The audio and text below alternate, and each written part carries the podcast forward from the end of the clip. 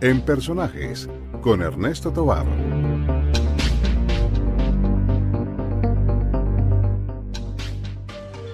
Bueno amigos, estamos en Personajes, estamos nuevamente con dos invitados que vuelven a pasar aquí a China hacer negocios. Se trata de Godofroy Rodríguez y mi amigo Paco Ochoa. Bienvenidos. ¿Cómo les fue en este viaje de regreso a México? Estuvieron aquí en China como un mes durante su viaje, hace unos meses que nos vinieron a, visitar al estudio y nuevamente después de este retorno han pasado por Estados Unidos, han regresado a México, ahora vuelven a regresar a China a concluir toda esta agenda tan grande que han tenido en varios meses. Pues muy bien, muy, muy contentos de regresar y de estar aquí contigo nuevamente. Bueno, en esta ocasión quiero hablar de algo muy especial que quiero resaltar, que nuestro amigo Godofredo es experto en propiedad intelectual en México. Y es muy importante que hablemos esto porque China apenas hace unos pocos años ha venido implementando el sistema de, propiedad intelectual. Cuéntanos un poco de esto, ¿cómo, cómo, cómo es el asunto de que en México ahora es demasiadamente estricto y es una casi necesidad tener su identidad, su marca y sus patentes al día de China o de cualquier parte del mundo. En lo personal, soy abogado en propiedad intelectual, estudié la especialidad de propiedad intelectual, me dedico a la propiedad intelectual desde el año 1991 cuando surge la ley de propiedad intelectual en México, la cual se firmó con la intención de proteger el Tratado de Libre Comercio con Estados Unidos. Posteriormente nos especializamos en, en derecho aduanero y ahora son dos áreas que van muy, muy de la mano, ¿no? Antes se podía importar un producto a México sin acreditar ningún derecho de propiedad intelectual. Tú podrías importar un producto sin, sin declarar quién era el dueño de la patente, tratándose de una invención, eh, el dueño del diseño, tratándose de un diseño, un diseño industrial o una marca, ¿no? Hoy en día se tiene que acreditar al importar un producto que es licenciatario de la marca, titular de la marca o cualquier derecho, derecho habiente de la misma, ¿no? Esto ha sido para proteger principalmente eh, los derechos eh, que tenemos que, que, vigilar con el Tratado de Libre Comercio con, con, Estados Unidos y Canadá. Una de las preguntas que yo me hago y es que tengo entendido que pasa diferente a otros países en Latinoamérica, que México no se puede enviar mercancía que no tenga marca. ¿Cuál sería la razón? Lo que pasa es que eh, a la hora que tú importas eh, un producto, llámese un reloj, hablando de relojería, o cualquier producto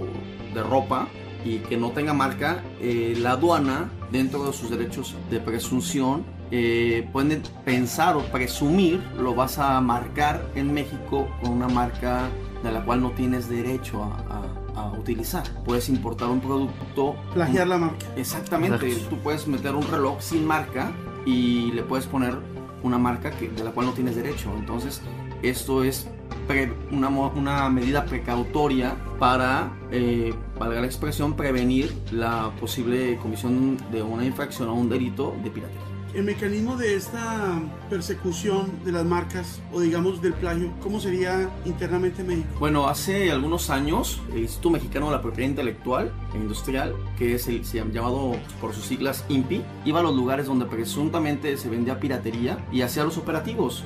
Eh, confiscaba las mercancías, de, promovía procedimientos de infracción, en su momento delitos, ¿no? La persecución de algún delito por piratería. Hace cinco años el INPE, eh, en conjunto con las aduanas, se empezó a vigilar los derechos de propiedad intelectual en, en, en las aduanas interiores, marítimas y fronterizas, eh, con el fin de reducir la, la, la importación de, de productos eh, piratas. Esto fue a raíz de que se, era muy notorio que el 80% de la piratería que se vendía en México era eh, importada de alguna parte del mundo. Sin tener que recurrir a los operativos en determinados lugares, encontraron que las aduanas era el mejor lugar para inspeccionar las mercancías respecto a los derechos de propiedad intelectual. Una de las preguntas que yo me hago, recién vengo de México hace seis meses, ¿por qué hay tanta entonces tanta piratería en la calle? Bueno, es que ya la piratería en México se hace, se, se produce en México.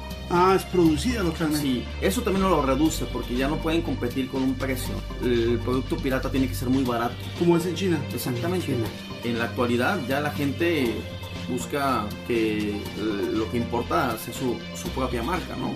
Sí, ahorita en México eh, la gente, como ya empieza a importar más, ya empieza a abrirse más al mercado, está interesado en dar a conocer su marca, ya no tanto dar a conocer las otras marcas. Para esto es para dar mayor competencia y, y generar un mercado nuevo. actualmente ya la gente quiere importar su propia marca para hacer crecer su propio negocio, principalmente. Hacer crecer su propia marca, Ernesto. Yo voy a trabajar para una marca que no es mía, como importador. Dice, bueno, yo estoy corriendo un riesgo en el sentido de que las mercancías se pueden destruir en el, en el, en el camino o no van a ser el negocio que yo esperaba.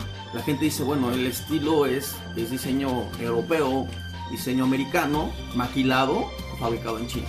Con mi propia marca. Con mi propia marca. Mucho más fácil, más directo y más seguro el negocio, ¿no?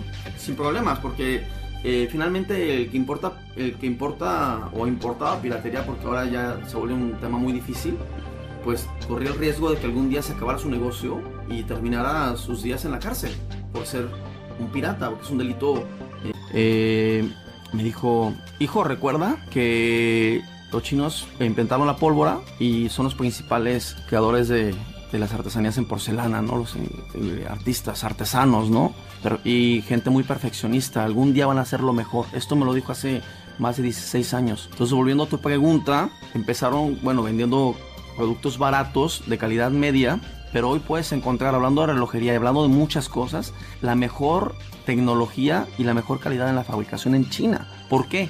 Porque como han ido creciendo ellos comercialmente y vendiendo los principales productos a todo, el mundo, no solo a México y América Latina, empezaron a perfeccionarse ellos mismos también con esos recursos que les permitió volverse un proveedor mundial, ¿no?